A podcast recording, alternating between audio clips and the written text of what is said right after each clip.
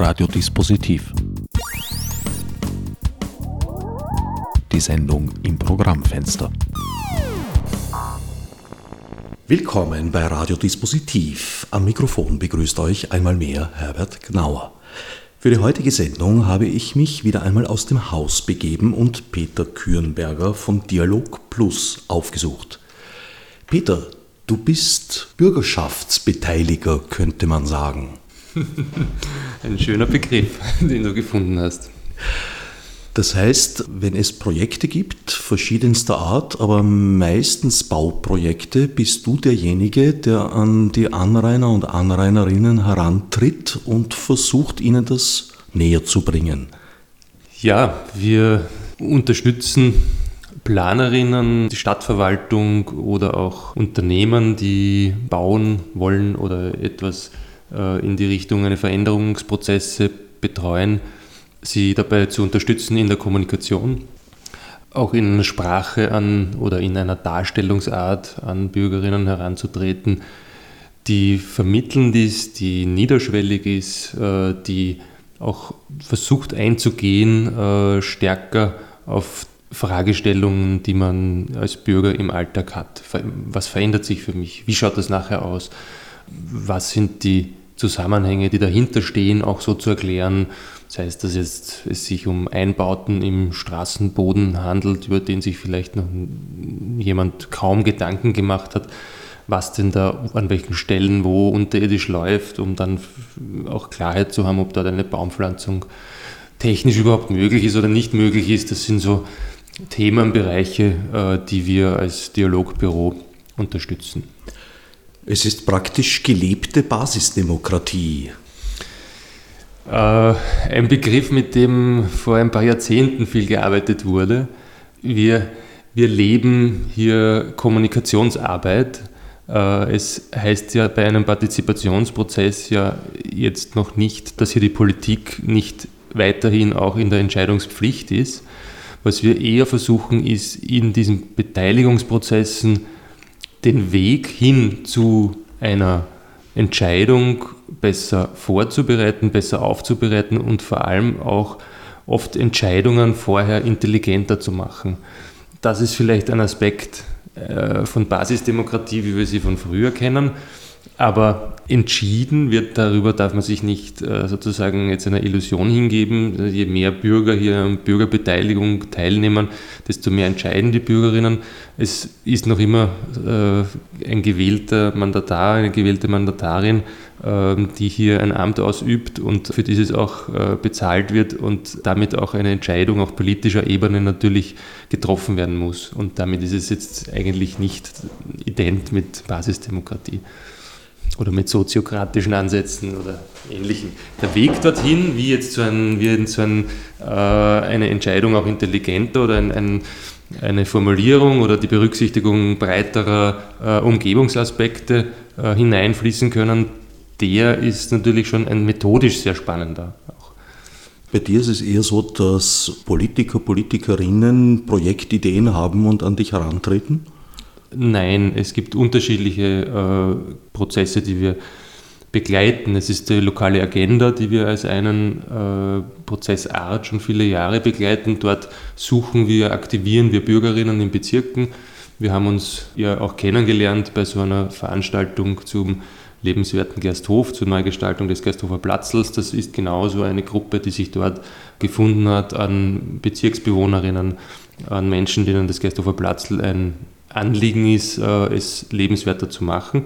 Und äh, mit denen arbeiten wir dann gemeinsam. Und da sind die Methoden vielfältig. Das beginnt jetzt von klassischen Gruppenmoderationen, ähm, teilweise ist Dragon Dreaming auch äh, in unseren Gruppen kommt zum Einsatz, wo man sich sozusagen ein Idealszenario ohne, ohne Beschränkung vorstellen darf, um mal überhaupt hinwegzukommen von einer Straße, die dort äh, sozusagen mit fünf Spuren, ganz schönen Geschwindigkeiten und, und Umsätzen ähm, an Verkehrszahlen äh, das, das Denken, das freie Denken nicht gleich vordergründig sozusagen einfach ermöglicht. Und wir haben zum anderen Prozesse, wo wir einen Auftraggeber haben, der ein Projekt sozusagen entwickeln möchte und schauen möchte, in Beteiligungsprozessen sind alle kritischen Punkte berücksichtigt worden, wo es dann Informationsveranstaltungen gibt, wo es ähm, manchmal auch genauere Visualisierungen gibt, äh, wie wir sie bei anderen Dingen machen, äh, wo wir dann im Zuge dieses Hinausgehens auch versuchen, mit möglichst unterschiedlichen Bürgerinnen, mit möglichst unterschiedlichen Nutzungsarten von ein Rollstuhl hat ein, oder ein, ein Rollator hat, da gibt es eine andere Perspektive in der Wahrnehmung als Kinder, die dort über die Straße sausen, äh, von der Höhe, von den Schwellen, von den äh, Einsichtigkeiten von Kreuzungsbereichen und anderen Dingen. Und da versuchen wir dann mit möglichst vielen Nutzergruppen zu sprechen und auch einzufangen, deren Sichtweisen und dann auch in den weiteren technischen Bearbeitungsschritten diese Sichtweisen einfließen zu lassen und ein möglichst gemeinwohlbreit Nutzen äh, in ein Projekt hinein zu formulieren, aus diesen Inputs, die wir da organisiert hineinholen. Sind es vorwiegend Verkehrsprojekte, die du betreust oder auch anderes? Wir haben viele Verkehrsprojekte, aber wir haben ebenso auch äh, zum Thema soziale Inklusion im Bereich des Zusammenlebens äh, Projekte des Gemeinwesens. Wir haben im Bereich der nachhaltigen Bezirksentwicklung, die nicht nur das Thema Mobilität, sondern auch das äh, Thema von Nachbarschaft, Zusammenleben in dem Bereich Reparaturcafés, äh, Reuse als Themenbereiche, in denen wir arbeiten. Bezirkserneuerung und Stadtverbesserung. Da gibt es ja Riesenprojekte geradezu. Wenn ich zum Beispiel an das Nordwestbahnhofgelände mhm. denke, das ist ja quasi ein eigener Stadtteil, der dort entsteht. Stadtentwicklung, ja. Durchaus auch mhm. mit Beteiligung der Bürgerschaft. Mit einer sehr aktiven Bürgerschaft noch dazu, ja. Dazu kommen wir vielleicht noch, die Aktivitäten der Bürgerschaft. Aber in erster Linie sind es Projekte der öffentlichen Hand oder sind es auch private Auftraggeber, die sagen, ja, ich möchte da jetzt, was weiß ich, was bauen, einen Wohnpark, eine, eine Fabrik, einen Parkplatz, eine Garage oder was auch immer. Äh, helfen Sie mir, das den Leuten schmackhaft zu machen? Gibt es das auch? Ja, also es gibt unterschiedliche Auftraggeber. Zum einen die öffentliche Hand die aber auch in unterschiedlicher Intensität an manchen Stellen hingreift oder Budgets oder Ressourcen zur Verfügung stellt. Auf der anderen Seite äh, gibt es aber Bauträger natürlich, die äh, Interessen haben von Verwertungslogiken, von äh, natürlich Bautätigkeit an sich und äh, daraus ihre Umsätze zu generieren. Und es gibt zivilgesellschaftliches Engagement und äh, man, manchmal ist es auch alles drei davon und äh, das von dir Nordbahnhof genannte Gebiet ist sicherlich auch eines, wo mehrere dieser Dinge feststellbar sind. Äh, und die kommen in unterschiedlichen Mischungen und Intensitäten und manchmal ist es nur das eine, manchmal ist es das andere nicht. Äh, in unterschiedlichen Mixformen kommen die in der Stadt vor. Ich stelle mir das ungeheuer spannend vor. Äh, beim Nordbahnhof, den du jetzt genannt hast, ist die Verbauung ja schon sehr weit fortgeschritten. Beim Nordwestbahnhof hat es noch gar nicht richtig angefangen.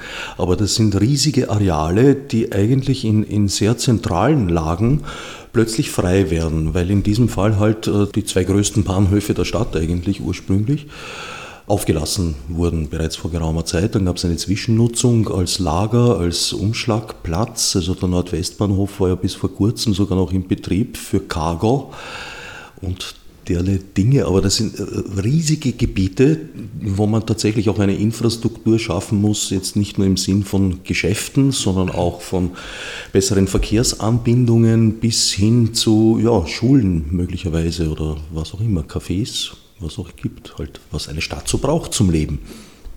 Ja, also es ist ein, ein europäischer Trend, kann man sagen. Äh, es sind oft drei Arealstypen, die hier auch im Herzen von Städten frei werden. Das sind die erwähnten Bahnhöfe, die in ihrer Logistik eine neue äh, Strategie verfolgen. Oder bei uns eben ist Kopfbahnhoflogik, die überkommen ist und, und durch Bahnhöfe werden und das auch natürlich dem dem Wert des Bodens äh, hier versucht wird, gerecht zu werden, der ganz zentral in der Stadt liegt, mit Verschublogiken oder Güterumschlagplätzen, die dann an anderen, an anderen Bereichen funktionieren und äh, Boden frei wird äh, für sehr qualitatives Wohnen auch von der, von der Lage her.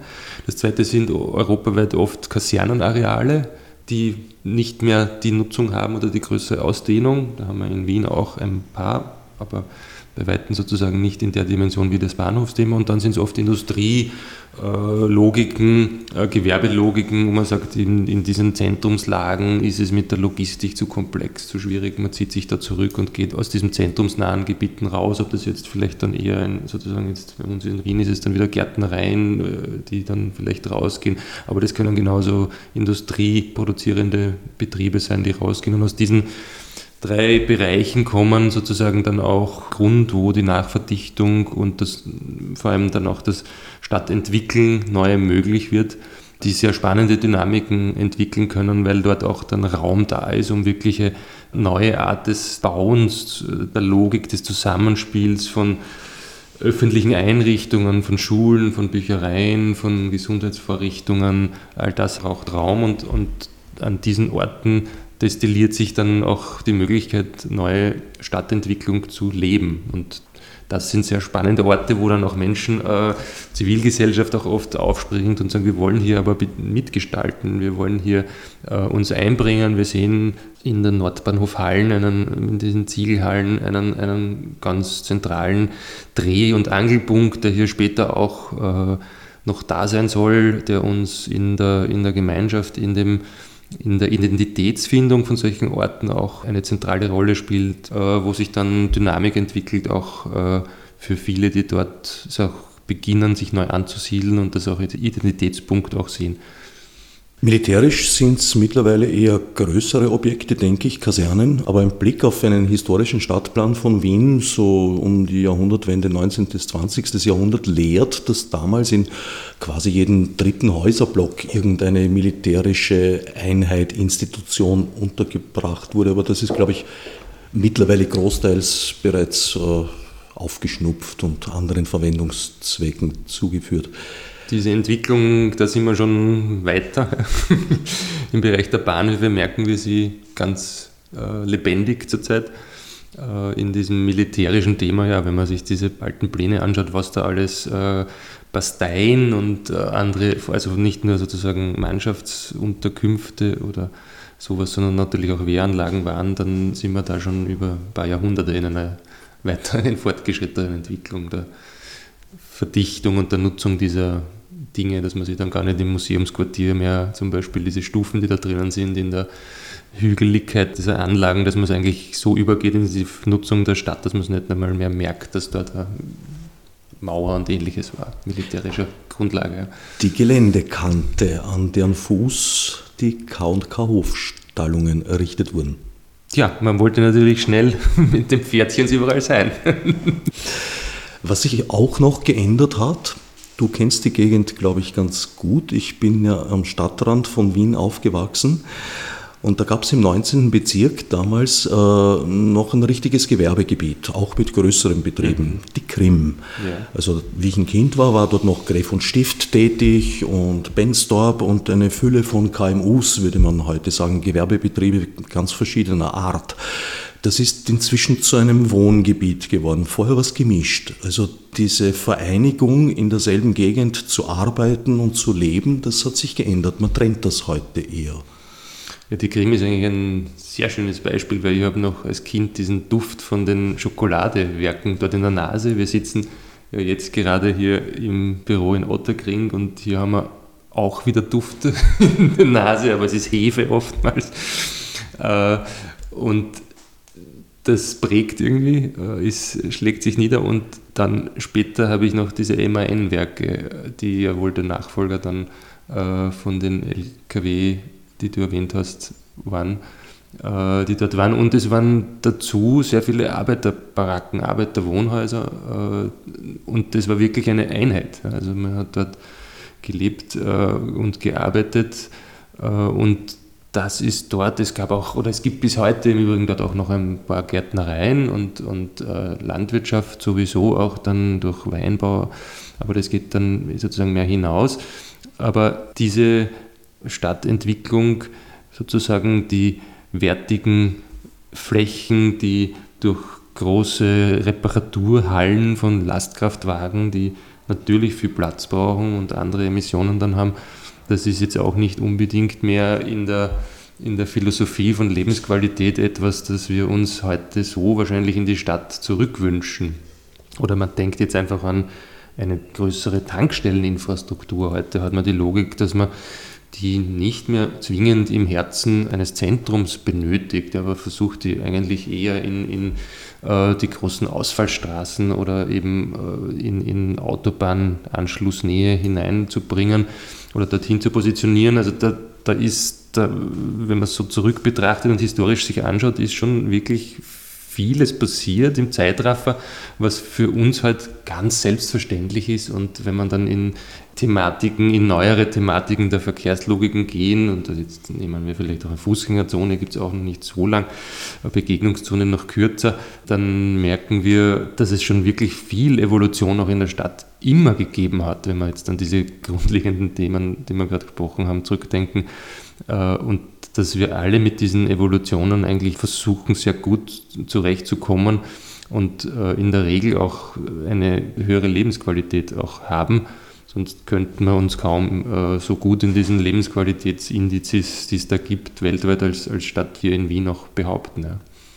Ich denke mal, diese Trennung zwischen Arbeitswelt und Wohnwelt hat auch etwas damit zu tun, dass einfach die Verkehrsverbindungen besser geworden sind und man leichter von einem Stadtteil in den anderen wechseln kann und dadurch äh, ja, Betriebe, die zum Beispiel lärmintensiv sind oder irgendwelchen Gestank verbreiten, dadurch in Gegenden auslagern kann, wo sie weniger stören, weil ich glaube ja, es ist ein großer Irrtum zu glauben, dass die Städte früher leiser zum Beispiel gewesen wären. Das wage ich sehr zu bezweifeln. Also Hufgeklapper auf äh, Pflasterstein ist schon ziemlich laut.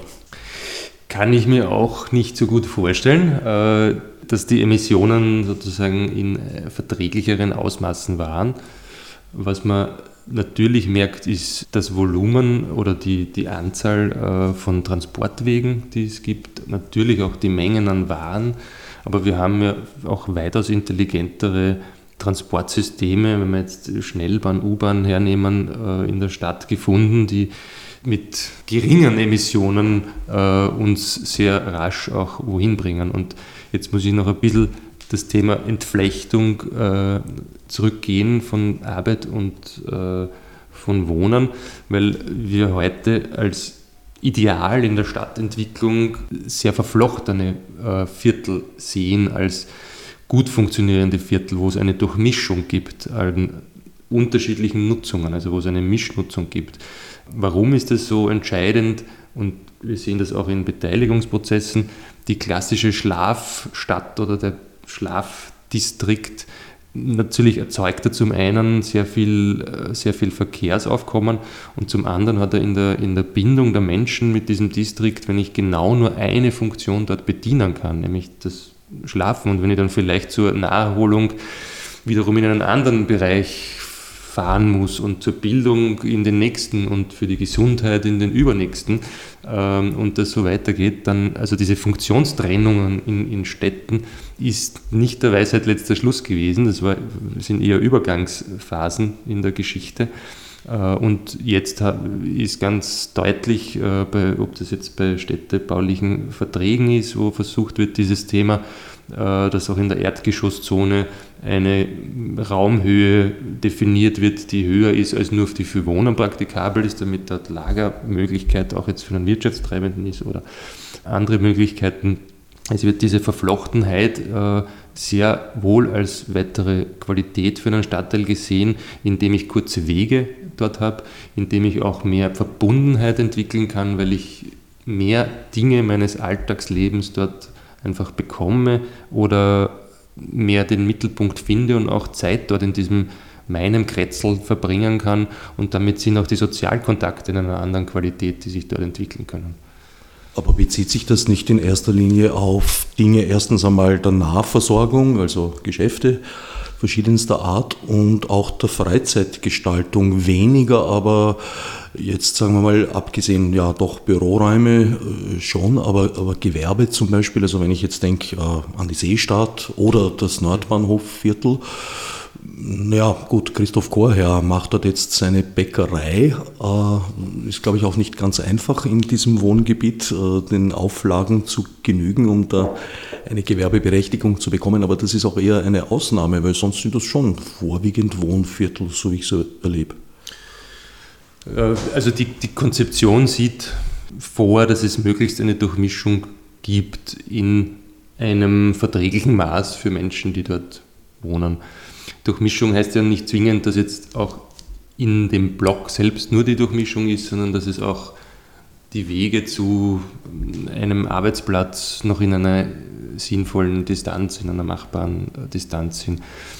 Und zum anderen ist schon die, die Versorgung jetzt auch im Bereich von Gesundheit oder in Form eines Schulcampuses zum Beispiel, also sprich Bildung, was jetzt äh, primäre ist oder sekundäre, das macht schon was aus, wenn die Kinder nicht und die Jugendlichen nicht auch wie Erwachsene dann auspendeln, sondern wenn die dort in ihrem Stadtteil ihr Leben starten können, ihr Bildungsleben starten können, dann hat das einen ganz anderen Bezug, als wenn es jeden Tag äh, mit der Schnellbahn, äh, vorhin hast du den 19. angesprochen, aber da fahren sehr viele, weil wir haben dort sehr viele äh, weiterführende Schulen und da kommen ganz viele mit der Schnellbahn aus ganz anderen oder aus westlichen äh, Bezirken, die eben auch an der, an der Schnellbahn zum Beispiel liegen in die Schule und das macht, gibt einen, äh, schon eine andere, einen anderen Bezug zu dem Bezirk oder zu dem Kretzel, wenn ich in meinem Schulcampus äh, in der Umgebung dort äh, einen Bildungsweg starten kann.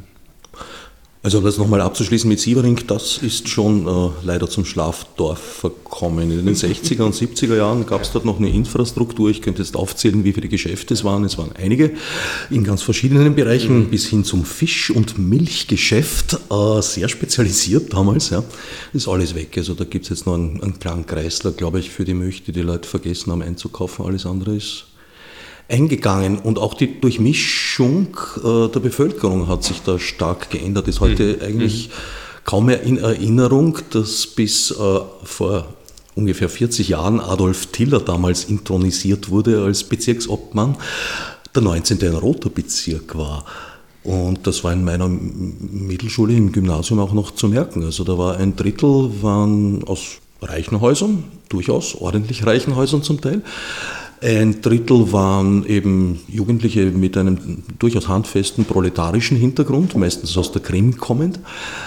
Und das restliche Drittel waren so Durchschnittsfamilien wie ich halt. Heiligenstadt hast du vielleicht auch noch am Radar. Na, selbstverständlich, Karl Marxhof. Hat natürlich auch einen, eine äh, spannende Geschichte, eine spannende rote Geschichte natürlich auch.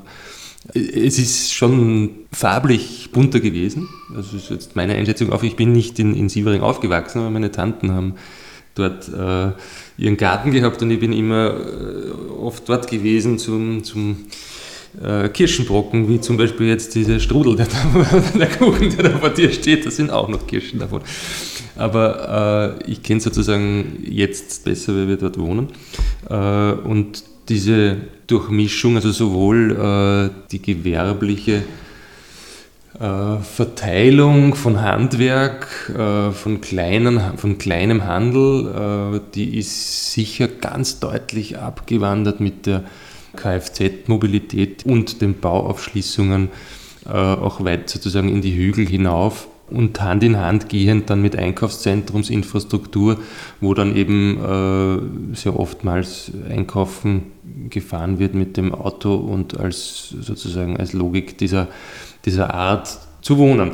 Das ist aber genau eben im Kontrast auch zu solchen Projekten, die wir vorhin besprochen haben in Stadtentwicklungsgebieten, wo der Fokus nicht mehr darauf liegen kann, zu sagen, ich brauche ein individuelles motorisiertes äh, Vehikel und mit dem äh, steuere ich ein großes Einkaufszentrum an und dann wird meine, äh, meinem sozialen Umfeld äh, diese, diese Entwicklung dieses Gebiets ähm, etwas Gutes tun damit in dieser, in dieser Logik, sondern da wird ja genau versucht, es sehr einfach zu ermöglichen, dass ich fußläufig, dass ich äh, radläufig, dass ich äh, mit dem öffentlichen Verkehr meine Dinge des täglichen Bedarfs äh, einfach decken kann und eben auch in einer gewissen Vernetztheit mit schulischer, mit Kindergarten, mit Gesundheitsinfrastruktur.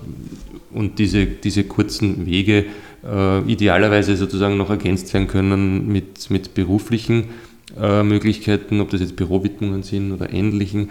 Aber da muss man natürlich auch die Mobilität im, im, und die Dynamik in der Arbeitswelt, glaube ich, auch ganz, ganz uh, ungeschminkt sehen. Auch wie viel uh, Veränderung selbst in Berufsbereichen uh, bei Menschen sind, wie oft sie wechseln und ähnlichen. Das ist natürlich eine, der Aspekt, der wohl am schwierigsten ist, sich dann auch noch an dem Ort oder in der Nähe zu arbeiten, wo man wohnt sicher die, die schwierigste von diesen Herausforderungen, denke ich. Für einen persönlich selber, für die Stadt sind die Herausforderungen vielleicht äh, infrastrukturtechnischer Sicht andere. Wie beginnen solche Projekte? Sind das teilweise Bürger, Bürgerinnen, die den Wunsch haben, etwas zu verändern, weil, was weiß ich was, der Verkehr unerträglich geworden ist oder etwas anderes? Oder ist das eher von der politischen Seite her intendiert? Also es gibt grundsätzlich zwei Richtungen, die hier passieren können. Das eine ist, es gibt eine politische Entscheidung für einen Beteiligungsprozess und das ist zum Beispiel auf Bezirksebene die lokale Agenda. Gibt es zehn Bezirke in Wien, die, äh, wo die Bezirksparlamente entschieden haben, sie wollen eine Unterstützung ihrer Bürgerinnen in der Entwicklung von Projektideen zu nachhaltiger Mobilität, zu Zusammenleben, und die unterstützen das finanziell. Äh, also auch, sprich, auch hier ist eine politische Entscheidung. Im Bereich der Stadtentwicklung hat man natürlich immer politische Entscheidungen, die von Möglichkeiten getrieben sind, wo, wo, ist, wo ist es sozusagen machbar, äh, wo ist es finanziell möglich, wo ist es durch Infrastruktur möglich äh, und durch, durch andere Logiken Stadtentwicklung in einem kleineren, mittleren, größeren Maßstab äh, anzugehen. Und dort gibt es dann auch äh, für die Beteiligungsschiene äh, Formate wie die Gebietsbetreuung, Stadterneuerung, die sich auch in, in dem Bereich der Stadtentwicklung und auch in der äh, Nachverdichtung von Seiten der Stadt auch finanziert, um eine Art Quartiersmanagement kümmert. Äh, es gibt aber auch genauso die Wirtschaftskammer, die an manchen Hotspots, äh, Leasing beispielsweise, äh, ein Quartiersmanagement auch mitfinanziert. Und es gibt ein paar weitere Aspekte noch in dem Bereich der Beteiligungsprojekte, die nicht als ersten einen einfallen, weil über Stadtentwicklung, das sehen wir, das hören wir, da reden wir viel. Aber es gibt sozusagen auch ganz spannende Bereiche im, im, im Bereich der Kinder- und Jugendpartizipation von Bezirkskinder-, Jugendparlamenten, wo ganz viel Demokratiebewusstsein vermittelt wird. Äh, äh, es gibt im Bereich der Nachbarschaftszentren und der Do-it-yourself-Werkstätten auch einiges, wo auch sozusagen Infrastruktur zum Teil von der Stadt unterstützt wird, wo es von 3D-Druckern über Programmieren bis zu kreativen Dingen Ansätze gibt oder äh, im, im Bereich der Nachbarschaftszentren, die sich dann auf Deutschkurse, äh, auf äh, integrative Formate, wie wir es hier äh, in der Brunnenpassage zum Beispiel hier ums Eck haben, äh, wo auch sehr partizipativ gearbeitet wird, äh, mit der Wohnbevölkerung, mit Zielgruppen spezifisch auch gearbeitet wird.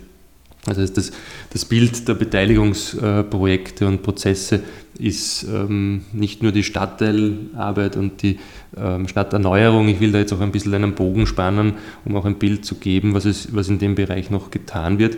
Und ein letztes vielleicht noch zu dem Bogen, weil in dem Bereich auch sehr viel in den letzten Jahren sich entwickelt hat, ist im Bereich des öffentlichen Raums Beteiligung im öffentlichen Raum mitzugestalten. Da hat ein Format, auch die Kretzeloase, sehr viel dazu beigetragen, dass hier bürgerschaftliches Engagement auch durch einen kleinen Zuschuss äh, der Stadt ermöglicht wird. Bürgerinnen, die ähm, sich über Nutzungen von Straßenraum Gedanken machen, ob sie dann eine lange Tafel äh, für gemeinsames Essen äh, dort organisieren oder ein Parklet, also so ein Ding, wo ein Parkplatz zu einer Kretzeloase umgewandelt wird mit Sitzbänken, mit konsumfreien Raum. Ähm, da gibt es Dutzende sozusagen Projekte, Kleinprojekte in diesen Bereichen und sei, oder sei es die Baumscheibe bei Gartlens ums Eck über, über die Gebietsbetreuung, äh, wo hier einiges an Engagement, auch an, an selbst Initiativenengagement, aber auch sehr unterstützend äh, durch die Stadt möglich geworden ist in den letzten zehn Jahren. Das ist schon ein, äh, eine deutliche Tendenz, dass sich hier auch unsere Stadt in ihrer, in ihrer Logik mitentwickelt. Ja. Da werden also öffentliche Räume neu geschaffen, beziehungsweise vorhandene öffentliche Räume nutzbar gemacht. Anders, anders genutzt, meinen Sie?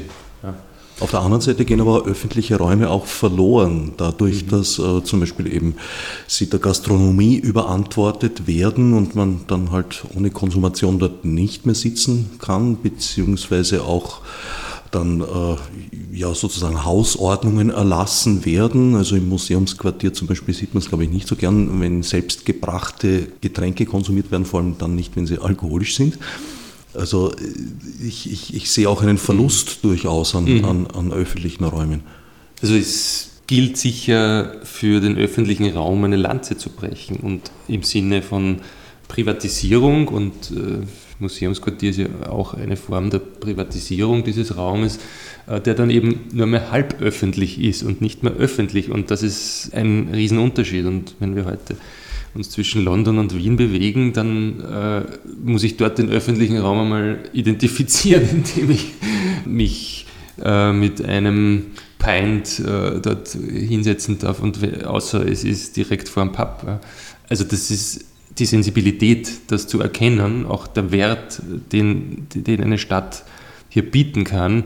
An manchen neuralgischen Punkten gibt es ganz starke Bewegungen, das zu schützen. Und ich denke jetzt an den Donaukanal und seine Wiese, da kristallisiert sich dann ganz klar, also Gastronomieinteressen versus äh, Gemeinwohlinteressen, äh, die versuchen, diesen, diesen Raum als konsumfreien Raum, Wiesenraum zu erhalten, da sind natürlich Konfliktlinien, die man auch austragen muss und wo man auch ganz klar sagen muss, was man als Bürger will. Und äh, das, glaube ich, äh, entwickelt sich in Wien, dieses Bewusstsein auch äh, von, von jungen Bürgern, von Älteren, von jeglicher Art. Da sind wir noch sicherlich nicht so weit, wie man jetzt in, in Mittel-Norddeutschland von der Kultur des Bürgers an sich und seines, äh, seines Engagements sieht. Aber unser, unsere eher Wiener paternalistische Sicht auf viele Dinge ist einem Wandel unterzogen, würde ich schon meinen. Ja.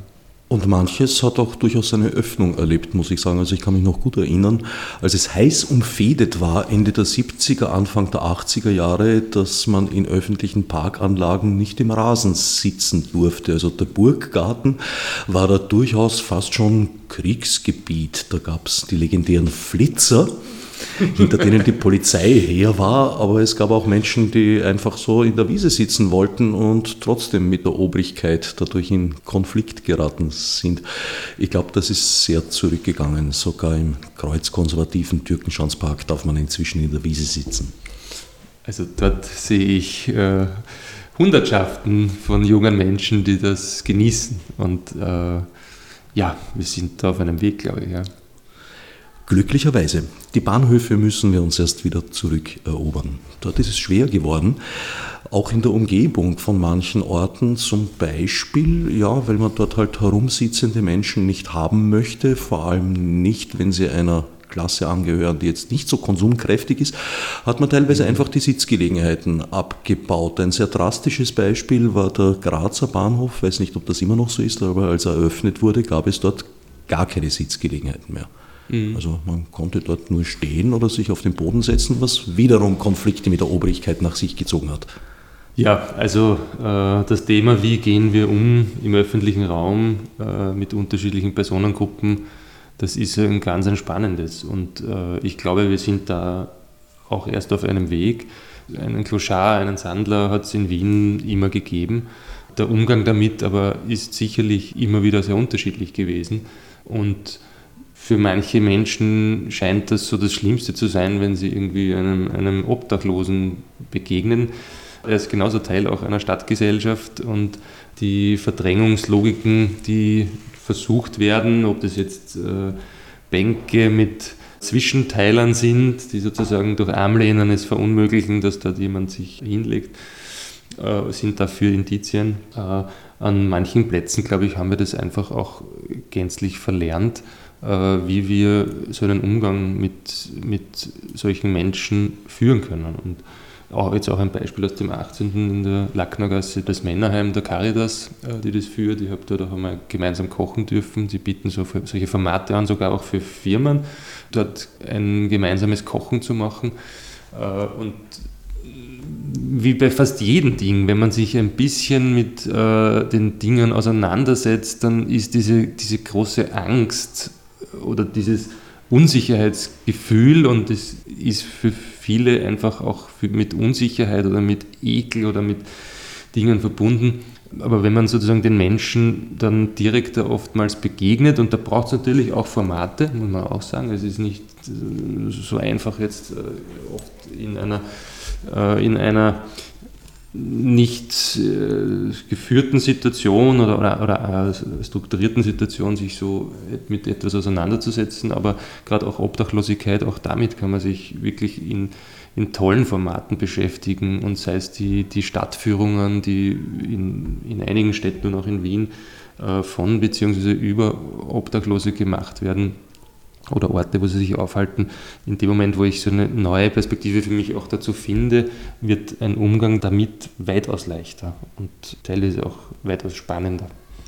Finden im Bereich Stadterneuerung, Stadtentwicklung überhaupt noch Projekte ohne Einbeziehung der Bevölkerung statt? Oder ist das inzwischen Usus geworden? Also es ist die Einbeziehung äh, im Leitbild von manchen Magistratsabteilungen ganz klar verbrieft. Es ist zum Beispiel äh, im Bereich der Stadtgärten bei einer neuen Gestaltung eines Parks ist es im Leitbild einmal 42 Teil, dass ein Bürgerpartizipationsformat dazu auch äh, es geben muss. Und auch in der Stadtentwicklung äh, gibt es solche Logiken mit Informationsformaten und auch mit äh, anderen Formaten, die Menschen, wo Umwidmungsverfahren die Folge sind oder kommen werden, äh, auch schon zu einem früheren Zeitpunkt zu involvieren. Ich glaube, vieles wird sich da auch noch deutlicher, noch klarer äh, entwickeln müssen äh, und auch der Mut in manchen Dingen mit den Bürgerinnen sich auseinanderzusetzen, ist sicher auch etwas, das wir in den letzten 20, 10, 5 Jahren sich auf der Skala anders anfühlt und auch in die Zukunft äh, sich anders anfühlen wird. Ich muss natürlich auch immer sagen dazu, es gibt überall auch, sei es durch gute Vernetzung oder sei es durch andere Dinge, Personengruppen, die sich sehr gut artikulieren können, die ihre Interessen sehr frühzeitig formulieren können, die Dinge versuchen zu verhindern oder versuchen zu ermöglichen und da ein ausgewogenes Maß zu finden, um zu sehen, welche Gruppen sind unterrepräsentiert in einem Beteiligungsverfahren, welche Gruppen sind vielleicht überrepräsentiert oder sind medial vor allem auch äh, in einer sehr starken Lage. Das gilt es eigentlich auch für uns als Prozessbegleiter immer im Vorfeld auch abzuschätzen und auch äh, Strategien zu finden, die nicht nur die Lauten noch lauter macht, sondern Strategien zu finden, die hier ein Abbild äh, versucht der Gesellschaft, um hier Projekte, die eine Zukunftsentwicklung in einer Stadt äh, versuchen zu ermöglichen, auch voranzubringen. Ja. In welcher Planungsphase wirst du üblicherweise aktiv? Ich denke mal, dass so gewisse Voraussetzungen auf alle Fälle schon abgeklärt sein müssen, von der Machbarkeit her zum Beispiel bei Verkehrsprojekten. Aber sind das eher schon ausgereifte Pläne, wenn die Bürger und Bürgerinnen da mit einbezogen werden oder ist das gleich? Sehr, sehr unterschiedlich. Ähm, also wenn es jetzt um ein Stadterweiterungsgebiet äh, der Gebietsbetreuung geht, dann ist es oftmals gerade mal der Bodenankauf oder die äh, Bodenlogik äh, durch den Wohnfonds Wien zum Beispiel äh, geklärt und es beginnen dann Leitbildprozesse, städtebauliche Leitbildprozesse und ähnliches. Und da kann es jetzt von kooperativen Verfahren über, über andere Methodiken schon auch sehr früh ein Einbringen von Inhalten aus der Bevölkerung sein. Es ist gerade da oft die Herausforderung, also wir nennen das so das Partizipationsdilemma dass zu sehr frühen Zeitpunkten, wo noch ein großer Gestaltungsspielraum ist, die Möglichkeit, Menschen zu begeistern, zu aktivieren, oft sehr gering ist. weil die Themen noch nicht am Boden sind, im Sinne von, es wird nicht gegraben, es ist kein Kran da, es wird kein Baum umgeschnitten. Und es ist dadurch einfach noch weit weg und es ist abstrakt in der Regel. Und das macht es nicht leicht, Menschen für einen Leitbildprozess zu begeistern, der dann seine Wirksamkeit in fünf bis zehn Jahren durch ganz konkrete Höhen, Baulinien, ähm, Mobilitätskonzepte, was bedeutet das? Ja? Und dann kommt es manchmal eben zu dem Punkt und in Deutschland äh, war es dann mit dem allseits bekannten Bahnhofsprojekt, äh, wo dann die Bäume. Stuttgart. Jawohl, äh, wo dann die Bäume sozusagen umgesägt wurden, wo dann genau dann der Zeitpunkt ist, wo man sagt, da ist alles beauftragt. Alle Baufirmen haben Penalen drauf, Verzögerungen. Ähm, und in Wirklichkeit sozusagen der Handlungsspielraum nur mehr ein ganz minimaler ist und ich nur mehr Reset drücken kann. Und äh, dieses, dieses Beteiligungsparadoxon, dass das Interesse der Menschen an Projekten, äh, je konkreter, je, je klarer sie vor einem liegen, je klarer sie ausformuliert sind, je klarer die Konsequenzen auch sind, dann sehr hoch ist, auch das mediale Interesse wird dann höher, aber der tatsächliche Gestaltungsspielraum wird, dann können wir noch über die Farbe vielleicht reden, ja, aber nicht mehr über die Grundstrukturen, äh, Raster oder, oder äh, Logiken, die dahinter liegen. Und das ist sozusagen unsere tägliche Herausforderung, mit dem stellen wir uns auch und haben klare Ideen, wie wir damit versuchen umzugehen und äh, im Vorfeld schon Themen und aktivierende Dinge zu finden, um Menschen in den Prozess möglichst früh hinein auch zu bringen, die sich hier einbringen wollen. Der Umgang mit der Bevölkerung erfordert ja sehr oft gute Nerven. Also wenn ich denke zum Beispiel eben an die zwei äh, Bürgerbeteiligungs-Events, an denen ich teilgenommen habe und die ich kennengelernt habe, wo es eben ums Gersthofer Platzl ging, hatte ich schon den Eindruck, dass da vorwiegend vor allem die Kritiker und Kritikerinnen, na, vor allem waren es Kritiker, auf den Plan getreten sind, die alle ganz genau wussten, was sie nicht wollten. Aber äh, die Menschen, die dem vielleicht positiv gegenüberstehen, waren da doch in der Minderzahl es gab dort eine Auswertung jetzt und es ist jetzt interessant, eine Beobachtung davon zu hören. Die hat das nicht gezeigt, aber sie hat eines gezeigt, dass die Gegner eines Projektes sehr laut sind. Und die hast du dort gehört. Mhm. Und die hast du dort deutlich gehört. Mhm. Und es waren, was ich gesehen habe jetzt von den, von den Auswertungen, ganz viele auch, die zusätzliche Ideen eingebracht haben, die weitere Aspekte äh, hineingebracht haben. Das ist aber sehr leise erfolgt. Die haben das auf Kärtchen geschrieben und haben es hingepinnt. Wir hatten einige äh, Personen, die von Tisch zu Tisch gegangen sind und auf jeden Tisch ihre Agitation und ihre Gegnerschaft zu diesem Projekt sehr überdeutlich gemacht haben, auch in einer Rhetorik, die äh, kaum irgendjemanden anderen noch Platz lassen soll.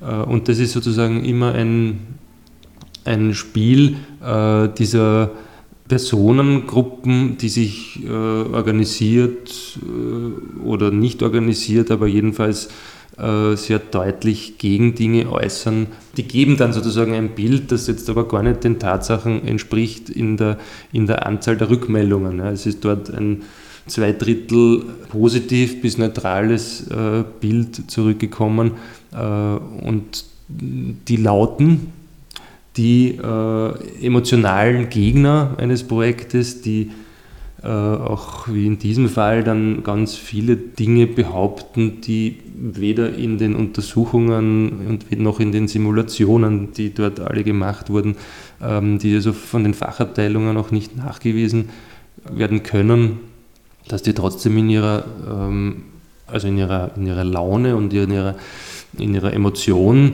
äh, das gesamte Projekt auch spüren lassen. Ja. Und das ist dann ein Eindruck, der natürlich äh, nicht sehr positiv auch für viele wirkt. Ja. Und das ist auch der Grund im Übrigen, warum auch zu solchen klassischen Bürgerversammlungen ähm, viele schon auch gar nicht hingehen, weil sie sich diese Formate nicht unbedingt antun wollen und wir auch in der Beratung eigentlich von diesen äh, klassisch äh, frontalen Formaten, weil die Konfrontation an sich wenig Wert hat. Bringen tut es was, wenn ein Weg gefunden wird, der ein, ein Ergebnis verbessert. Und da gibt es äh, genug Methodiken, die genau diese Chance aufgreifen äh, und versuchen sozusagen nicht zu, nur zu einer Ja-Nein-Logik zu kommen, sondern zu einer qualitativen Verbesserung eines Vorschlags. Zum Beispiel, was für Methoden gibt es da? Wir setzen da sehr gerne äh, die die Arbeit in Gruppen äh, ein. Also es ist wie hier jetzt, an, wir sitzen gerade an einem runden Tisch. Es hat eine ganz andere Dynamik, wenn ich jetzt über eine, äh, über eine Zeit von ein, zwei Stunden ähm, mit einer übersehbaren Menge an Menschen qualitativ an einem Vorschlag arbeite und einzelne Aspekte mir auch die Zeit nehmen kann, mich um Fußgängersicherheit oder um Querungsmöglichkeiten mich damit auseinandersetzen kann und auch ein technisches Feedback äh, hineinbringen kann, äh, es in der Gruppe auch dann wiederum noch einmal zurückreflektieren mit, mit anderen Notwendigkeiten von anderen Verkehrsteilnehmern. Und sei es äh, sozusagen, man muss jetzt nicht nur in einer Kleingruppe, das geht auch in, in, in Form von Bürgerinnenräten, auch äh, wo sozusagen mit einem Dutzend Menschen oder etwas mehr auch sehr gut gearbeitet wird und ganz gute qualitative Ergebnisse erzielt werden. Voraussetzung ist immer die Bereitschaft, sich mit dem Thema auch wirklich auseinanderzusetzen und auch in die Tiefe gehen zu wollen. Und äh, ja, in Gesthof haben wir natürlich auch einfach viele politische äh, Scharmützeln gehabt, dass etliche äh, eigentlich dort keine Bürgerinnen, klassische Bürgerinnen waren, für die diese Versammlung auch gemacht war, sondern wir hatten äh, Bezirkspolitikerinnen, die sich dort äh, ihren, ihre Beiträge äh, jeglicher Art auch äh, an, den, an den Tischen mitgebracht haben. Und es ein bisschen auch ein ja, nicht unbedingt das Angebot dieser, dieser Veranstaltung war äh, für Bezirksrätinnen, die sich schon vorab auch informiert hatten und auch ihre vorgefasste Meinung dazu hatten, die dort äh, einzubringen, die, die ist bekannt, und, sondern es war eigentlich ein Format für Bürgerinnen, die noch wenig Information hatten und das ist ein, eine, eine gewisse Art auch von Missbrauch gewesen, dieser Veranstaltung. Ist teilgekapert worden von der Opposition? ja, kann man ja natürlich auch gratulieren dazu. Grundsätzlich klingt das, als wären die Menschen, die positiv eingestellt sind zu einem Projekt, schwerer zu mobilisieren als diejenigen, die Kritik äußern wollen, die mobilisieren sich selbst. Das liegt auf der Hand. Emotion mobilisiert, damit spielen äh, politische Strömungen aller Richtungen, nehmen sich Sündenböcke und ähnliches und äh, versuchen halt möglichst emotionale Statements dazu zu verpacken. Ja die einen ganz stark betreffen, die einem das Leben nicht mehr so weiterführen lassen, wie man es bisher führt oder ähnliche Dinge. Äh, einen bedrohen, die Sicherheit, die, äh, die Freiheit, was auch immer. Ja. Und äh, aus diesem Titel heraus ist natürlich die, die Emotionalisierung eine, die mobilisiert. Das äh, sich zusammensetzen, sie zu, zu, sozusagen in, in Ruhe einen Prozess äh, zu begleiten und äh, Argumente abzuwägen, das ist jetzt nicht der emotionale Burner. Ja? Was du vorher genannt hast, diese äh, Bürgerforen, das sind ja dann eher ständige Einrichtungen. Foren können so etwas werden. Ja. Ich habe vorhin den Bürgerrat erwähnt. Auch das gibt es beispielsweise in der Landesverfassung von Salzburg oder Vorarlberg, auch als juristisch verbrieftes Recht äh, für die Bürgerinnen mit einem gewissen Quorum dort einen Bürgerinnenrat einzufordern. Und das Land Vorarlberg zum Beispiel macht auch regelmäßig solche Bürgerinnenräte äh, um neue Themenfelder, um Themenfelder, die für das Land wichtig sind oder werden, zu erarbeiten und äh, inklusive dem Format sozusagen des Bürgerinnencafés, wo es dann die Präsentation auch an die Politik und die Rückspielung auch der Ergebnisse dorthin gibt. Da ist noch ein Aspekt dabei, den ich noch nicht erwähnt habe, hat auch etwas damit zu tun, nicht immer dieselben lauten, leisen, was auch immer, aber meistens sozusagen die lauten Menschen zu erwischen in einem Partizipationsformat. Der Bürgerinnenrat wird äh, mit dem Zufallsprinzip aus dem Melderegister gezogen. Die Teilnehmenden werden persönlich dann angeschrieben, eingeladen. Ist natürlich noch keine Garantie, dass die dann auch teilnehmen, aber es ist der Versuch, möglichst über das Melderegister Geschlecht, Alterskohorte äh, auszugleichen und nicht nur die mit vielen Tagesfreizeit vielleicht noch männlich und laut äh, sozusagen äh, hier in Prozesse einzubringen, weil genauso ein, ein junger Mensch oder eine junge Frau oder eine junge alleinstehende Frau hat genauso viel Recht in dieser Stadt oder in unserem Gemeinwohl äh, ihre, ihre Anliegen einzubringen. Und das ist in, im Partizipationsbereich natürlich uns auch bei dem Design solcher Formate immer ein, ein großes Anliegen, dass diese Breite in der Unterschiedlichkeit, dass die auch gegeben ist. Und dieses Format kann das ganz gut ausgleichen auch. Bürgerinnenräte sind nur in zwei Bundesländern juristisch verbriefte Rechte? Ja, in Österreich. Mhm. Salzburg und Vorarlberg. Ganz genau, ja. Wien ist immer noch imperial eingestellt. Wann es gab in Wien ein paar freiwillige Bürgerinnenräte, sehr wohl. Also ich äh, einen in, im Büro Frauenberg, aber habe jetzt im Kopf zum Beispiel äh, oder auch in Bezirksarbeit. Äh, ich habe selbst einen in der Josefstadt äh, erst mit Kolleginnen vor ein paar Wochen gehabt und in anderen Wiener Bezirken ähm, gibt es die auch, aber es ist genauso wie, wie alle anderen Partizipationsformate, bis auf ein juristisch verbrieftes, das ist das öffentliche Begutachtungsverfahren oder Auflageverfahren äh, für, für Widmungen und für Umwidmungen. Da geht es in der Stadtverfassung äh, das Stellungnahmerecht. Ansonsten äh, sind all die anderen Beteiligungsschienen, ob das jetzt eine Infoveranstaltung oder eine, äh, eine, eine Online-Möglichkeit, sich zu beteiligen ist, sind alle freiwillig initiierte, gemachte äh, Formate.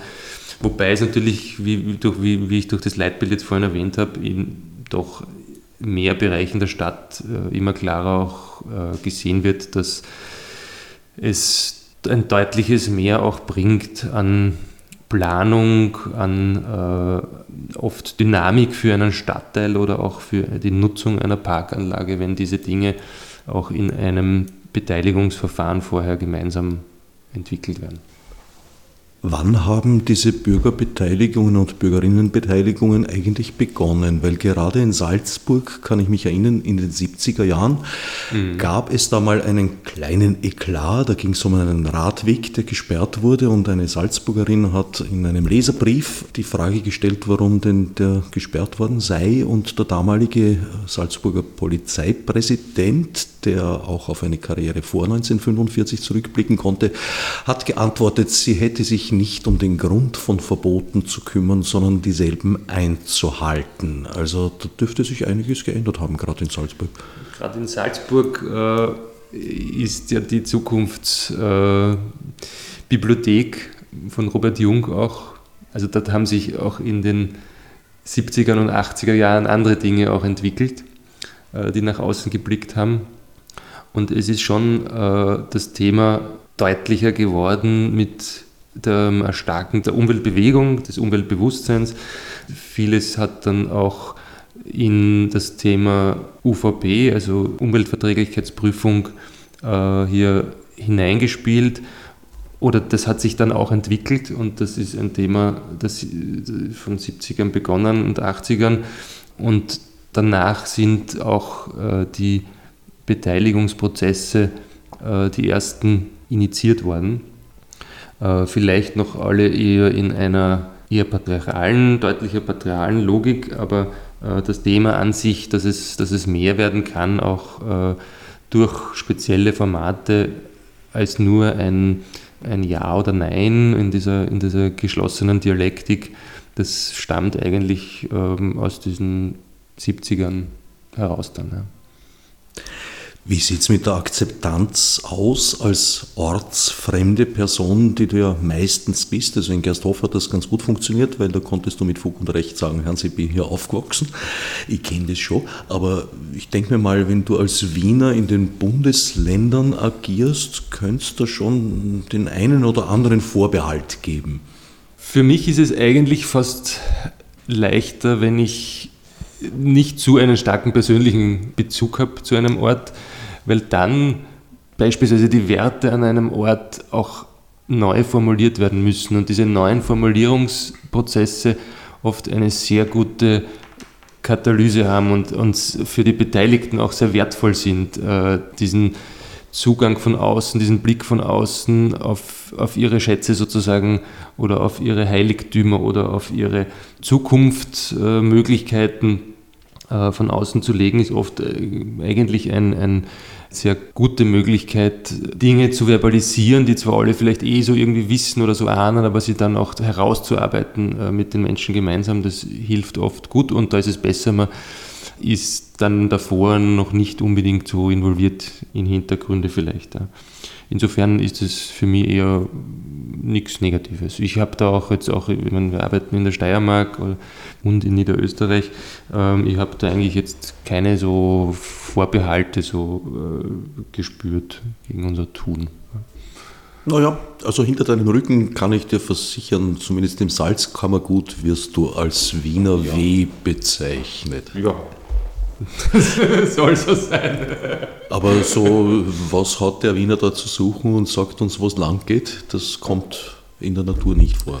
Nein, es ist ja eher ein Prozess, den man gemeinsam begeht und es kommt jetzt nicht der Großkopferte äh, mit dem Allweltslösungswissen, äh, sondern man hat einen Methodenkoffer und mit dem arbeitet man und äh, man arbeitet mit den Leuten und ihren persönlichen Ressourcen das, was sie erlebt haben, das, wofür sie brennen, was ihnen taugt, was ihnen gar nicht taugt. Äh, und an dem knüpft man an und nicht an, an meinen persönlichen Erlebnissen. Die sind nett, aber die sind nicht bedeutend in diesem Kontext. Hast du schon mal erlebt, dass ein Projekt sich wirklich grundlegend geändert hat in diesem Prozess? Dass sich grundlegend äh, Planungen verschoben haben, verändert haben oder auch, dass sie ganz abgeblasen werden, ja, natürlich. Ja. Also auch das ist drinnen. Alles ist drin. das war ein schönes Schlusswort. Ich danke Peter Kühnberger für die Gastfreundschaft und allen anderen fürs Zuhören.